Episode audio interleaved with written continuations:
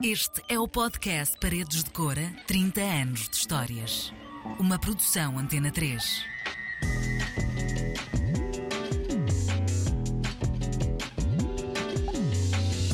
O meu nome é Inês Henriques.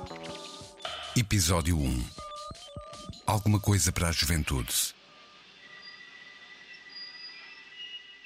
Quando me propus a fazer este trabalho, contar a história de Paredes de Cora ao festival, tive dois sentimentos bastante antagónicos. O primeiro foi mais ou menos assim.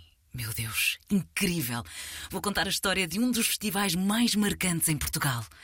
O segundo foi mais ou menos assim. Estou oficialmente. Vou contar a história de um dos festivais mais marcantes em Portugal. E agora? Agora? Agora segurem-se, porque eu vou levar-vos algumas das histórias de um dos melhores festivais de música da Europa. Please listen carefully. E, e, e, e lhes digo que era boa ideia fazer alguma coisa para a juventude. nós consumíamos mais barris de cerveja no backstage do que vendíamos no público em geral, estás a imaginar? Eu vou-te dizer, eu, eu a primeira vez que fui a um festival foi em Reading, em 1990. Pergun- Na altura perguntava, e porquê que não há festivais em Portugal? Eu, eu fiquei rendido, mal vi o espaço. Mal vi o espaço, lembro-me lembro como se fosse hoje. Paredes de Cores ainda continua a ser um oásis. Pensei assim, ah, vou ver esta banda que não conheço e de repente pensei, como é que eu não conheço isto? Isto é incrível. Olhando esse filme que você me mandou, eu, todo o meu corpo ficou com calor.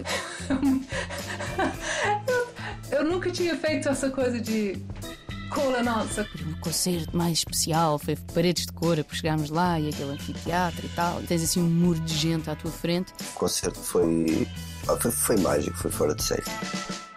São três décadas de vivências que fizeram de uma Vila Minhota um ponto de paragem obrigatório por milhares de pessoas no verão. Foram 30 anos, portanto, fazendo mais ou menos as contas, pouco menos que a minha própria existência, o que neste ponto de vista é absolutamente incrível e simultaneamente assustador. 30 anos que marcaram e ainda marcam gerações que amam a música. Totalmente, curtição total. Principalmente o som, embora haja algum pessoal que ande a mandar cortes e tal, mas tem sido muito fixe. Altamente, meu. Sério? Aquela árvore é linda. Muito bom, meu. gosto muito, eu, principalmente por ser um festival assim no meio da natureza e não ser diferente. Ambiente vai estar sempre no pensamento. E para o ano volto cá e não é hipótese. É um ambiente altamente. Conheço bem pessoal, há muita complicidade entre toda a gente, é fixe. sempre bom ouvir portugueses nos espaço, no, palco, no palco principal. Gostava de ver mais ainda. Foi um ótimo festival, talvez o melhor festival de Portugal deste ano. Este podcast traz várias vozes que nos ajudam a montar este puzzle de três décadas. Há público, há artistas, há jornalistas e há, claro, algumas das mentes brilhantes por trás desta ideia que mudou uma vila desde 1993. Mas que vila é esta que hoje não passa despercebida e que se tornou uma espécie de paragem de culto para festivaleiros? Como é que começa esta jornada? Paredes de Cora, na década de 90, era um lugar perdido no tempo, onde o desenvolvimento de infraestruturas, de transportes e a própria informação não chegava da mesma forma como em outros concelhos do distrito de Viana do Castelo ou mesmo do país. Uma vila rural absolutamente linda e repleta de idílicas paisagens que, na época, era como se estivessem guardadas e à espera de serem redescobertas e aproveitadas. Esta história começa com um grupo de amigos. Na verdade, quase todas as boas histórias começam assim e esta não é exceção. Os amigos tinham duas coisas em comum. A primeira, um amor extremo por paredes de cora. A segunda, uma paixão imensa pela música. Houve alguém que uma vez escreveu que Cora era amor. Uma designação que até hoje resiste. Cora sempre foi amor e assim se mantém. Mas voltemos à nossa história. Quatro jovens adultos têm duas paixões, muitos sonhos e, claramente, há sempre um que tem mais lata que os outros. É isso mesmo, é João Carvalho. Nós éramos um grupo de amigos, a maior parte deles estudava fora de Paredes de. Eu era o único que estava em Paredes de na altura fazia rádio, e portanto nós eh, tínhamos em comum o gosto pela música e, e estarmos juntos, era um grupo de amigos. Funcionava só aos fins de semana e não todos, porque entretanto as pessoas estudavam e acabavam por ficar nas cidades onde estudavam. Eu tinha sempre essa necessidade de ter a minha gente perto de mim e portanto há uma noite em que eh, há um, um grupo de fados eh, a atuar no recinto do, do, do, do festival. Serviu exatamente, ironia, serviu exatamente para inaugurar a Praia Fluvial do Tabuão, onde, onde hoje é um espaço de jazz. E numa terra pequena onde nada acontece, seja fado, folclore ou rock and roll, lá vamos todos, eh, porque não há muito prazer e, portanto, era ali que estavam a juntar as pessoas lá fomos. Ironia ou não, é que o fado, ou fatum, ou destino, foi que o festival iria ter lugar ali mesmo uns meses mais tarde. E de repente eu vejo tanta gente que, que, que converso com os meus amigos e, e, lhes digo que era boa ideia fazer alguma coisa para a juventude. As palavras foram mesmo estas.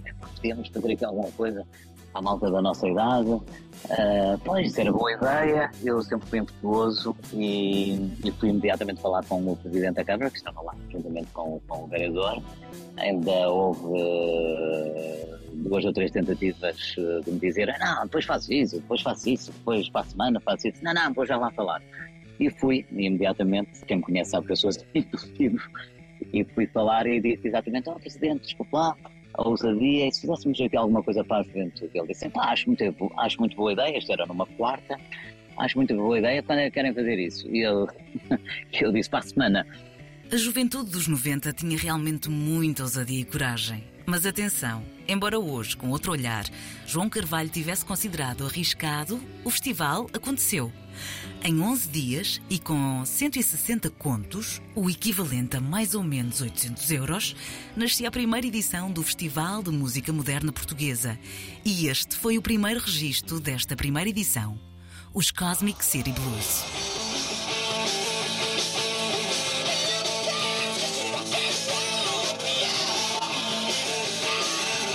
João Carvalho é hoje em dia um dos fundadores da Ritmos, uma empresa que nasce no decorrer de várias edições do festival, que se tornou o Festival Paredes de Cora. Na época, a trabalhar numa rádio local e a viver em Paredes de Cora. Além dele, como há pouco referi, havia outros rapazes que se juntaram a esta ânsia de fazer algo mais para a juventude em Paredes de Cora, mas só alguns formaram um núcleo que foi para a frente. Estamos cerca de 20 pessoas, 22, 24, se me falha a memória, Logo na primeira edição, uh, alguns ficaram pelo caminho, porque quando foi preciso uh, depois uh, cuidar do espaço, limpá-lo, tratar da organização, alguns desistiram e digamos que ainda durante cinco ou seis anos andamos ali cerca de sete, oito pessoas a fazer o festival, até que tomou a ritmos anos mais tarde, com, com estes quatro sócios que ainda hoje estão juntos, ainda hoje são amigos, digo isto com grande orgulho, sou eu, o, o José Barreiro, o Filipe e o Vitor, que entretanto teve que sair para ser Presidente da Câmara. Em 1993, a primeira edição daquele que seria o Festival Paredes de Cor aconteceu. Uma noite com grupos e bandas nacionais que os amigos gostavam e com entrada gratuita. Uma edição que, embora com uma organização medíocre, os deixou felizes. Falei com o Vítor Paulo Pereira, atual presidente da Câmara Municipal de Paredes de Cora, que felizmente conseguiu ter um tempo para encaixar esta conversa na sua agenda e deixar-me absolutamente fascinada com a resiliência que tiveram para fazer o festival. Sem muitas demoras, com um sorriso na cara e antes de me explicar o porquê de irem para a frente com esta ideia, conta-me logo uma história que envolve amigos, uma discoteca e música chunga. Eu lembro-me que havia uma discoteca que era a albergaria, que era muito má, passava música muito má e nós passávamos a vida a chatear o DJ porque queríamos rock, ou seja, já na altura estávamos muito de música independente e a desgraçada da discoteca já era difícil para entrar, que ainda era naquele tempo que faziam seleção à porta, muitas vezes até ficávamos mais para o final porque no final tinham compaixão de nós e deixavam-nos entrar sem pagar.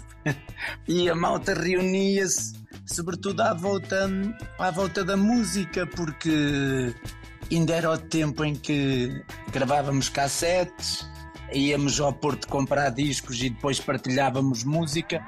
A música era de facto, eu diria, que um elemento agregador toda aquela juventude, daqueles amigos todos. A música foi a eterna paixão que os juntou. A dificuldade em comprar música ou em ver concertos foram motivos válidos para esta descentralização. E havia um, ambi um ambiente fervilhante. E a música, lembra-me, eu associo sempre a música ao verão, a, a sair com os amigos, procurar os sítios onde passavam boa música, a fugir dos sítios que nós dizíamos na altura não dizíamos pimba, dizíamos uh, de música de discoteca, podia também ser chamada de música chunga, e a gente andava a fugir. E obviamente que quando começamos a fazer o Paredes de Coura, aquilo foi uh, um mundo novo que se abriu e foi mesmo. A Vila de Paredes de Cora começou assim a criar um espaço de consumo de cultura. João Carvalho partilha a memória que nas primeiras edições havia um ambiente diverso. E a senhora de 80 anos, com o marido e a sua cadeirinha para se sentar, e ao mesmo tempo iam também os jovens, fossem de Paredes de Cora, dos Conselhos ao lado ou até do Porto, que já consumiam esta cultura alternativa. E, e depois tudo num ambiente de muita ingenuidade, de muita partilha, em que nós gostávamos efetivamente da rua, coisa hoje não sei se as gerações mais novas gostavam tanto da rua como nós e da dificuldade que nós tínhamos, hoje também penso que sim, de convencer os nossos pais a deixarem-nos chegar tarde a casa. Agora também, também dependia Inês do crédito escolar. Eu procurava tirar boas notas para depois ter, ter mais facilidades. Tanto Vítor como João, ambos falam nestes pilares de afetividade, generosidade e partilha. Pilares a partir dos quais construíram paredes de cora. Algo que sobrevive 30 anos depois. Os dois primeiros anos do festival chamaram-se Festival de Música Moderna Portuguesa. O terceiro passou a chamar-se apenas Festival de Música Moderna. Nestes três anos iniciais, a entrada era gratuita e apenas em 95, a terceira edição, é que o festival passou a ter dois dias e bandas nacionais um pouco mais conhecidas do público, como os Pop Del Art, Teddy Boys, Primitive Reason ou Enapá 2000, por exemplo. Mas calma, houve alguns repetentes, como os Cosmic City Blues, que ouvimos logo no início do podcast, mas também uma outra banda. Sim, era uma banda chamada Boca Vaca, uma mistura de, como eu digo, uma mistura de Mal Morta com Tim Lapchazable. Uh, esses meus amigos, o João, o Jóio e o Filipe, iam ver os ensaios e diziam mal que, que, que nós tocávamos, nós tocávamos que aquilo parecia mal morta, mal tocado, e depois tocávamos muitas covers dos Joy Division, que era uma banda que gostávamos muito. E a malta gostava mais, de, obviamente, das versões do que propriamente da nossa música. Mas eles depois lá nos arranjaram de encaixar no festival. Nas primeiras três edições ainda tocámos. Não sou uh, das pessoas que mais memoriza uh, momentos engraçados do festival, mas eu se memorizo porque memorizei porque houve um dia da atuação dos Boca Vaca que um dos elementos faltou, uh, andava tudo atrás dele, portanto era o horário deles entrarem em palco, era, se não me falha a memória, o, o, o baixista, um, e de repente descobriu-se que, que ele tinha adormecido nos, nos, nos, camarins, porque era bombeiro, tinha ido apagar o incêndio e tinha adormecido atrás dos camarins e como ninguém o encontrava e o concerto atrasou assim, cerca de, de 40 minutos. Felizmente, os Boca Baca não fizeram sucesso, ou então Vítor teria passado ao lado da sua carreira política. Os primeiros anos que antecedem as primeiras bandas com maior dimensão foram decisivos para o lançamento do agora Festival Paredes de Cora. Ainda assim, João, Vítor, José e Filipe não se escaparam de escrutínios populares. Na verdade, é algo que me deixa sempre muito curiosa quando existe uma vontade de fazer coisas diferentes, de certa forma vanguardistas, não é? Se tivermos em conta que neste caso estávamos nos anos 90, em sítios rurais.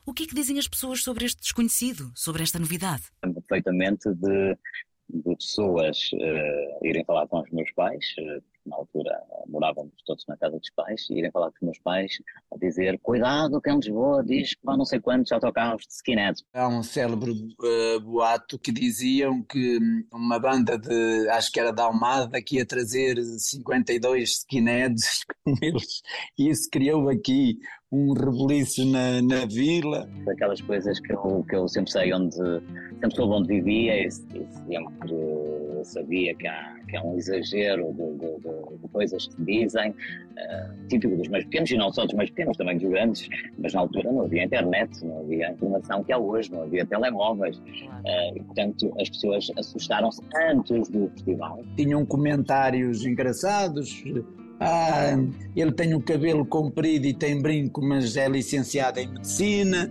Café da aldeia emblemático que é em Paredes de Moura, o pai desse, desse, desse rapaz tem esse café uh, me encontrar na rua e dizer Carvalho, pá, isto é gente com muito mau ar, pá, esta gente não faz falta nenhuma em parede de cor, ela disse dois ou três palavrões, pá, tem lá um gajo, pá, com, tem, tem um brinco no nariz, e cabelo comprido, fez assim críticas pouco elogiosas às pessoas. Curiosamente, a mulher dele viu nas escadas no dia a seguir e o gajo que ele dizia que tinha mau ar e foi quem escutou a mulher porque era médico e, e, e, eu utilizo sempre isto para dizer, sabe, não se deve, eh, não se deve julgar as pessoas uh, pelo que vestem, portanto, é preciso conhecer as pessoas para saber realmente o que é que elas são.